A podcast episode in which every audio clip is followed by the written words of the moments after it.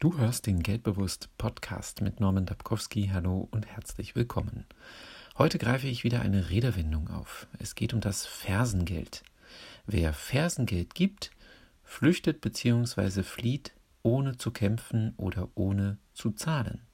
Die Redewendung ist zwar seit dem 13. Jahrhundert belegt, ihre Herkunft aber weitgehend unklar. Eine Deutung ist, dass die schnell abwechselnd sichtbar werdenden Fersen eines Entfliehenden mit springenden Geldstücken verglichen wurden. Die Redewendung könnte auch auf den alemannischen Rechtsbrauch des Strafgeldes für Flüchtlinge aus der Schlacht zurückgehen, denn von den Flüchtigen bekam der Feind nur noch die Fersen zu sehen. Eine andere mögliche Herkunft ließe sich aus dem mittelalterlichen Rechtsbuch Sachsenspiegel herleiten. Dort ist beschrieben, dass das Verlassen des Mannes durch die Ehefrau mit der Zahlung eines Versne Peniche abgegolten werden konnte.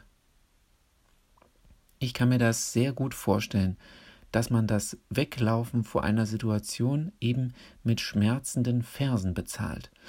Und wenn du auch eine Redewendung kennst, die ich hier im Podcast einmal vorstellen soll, dann schreibe mir gerne eine Nachricht über mein Kontaktformular unter geldbewusst.wordpress.com slash Kontakt. Ich wünsche dir eine erfolgreiche Woche.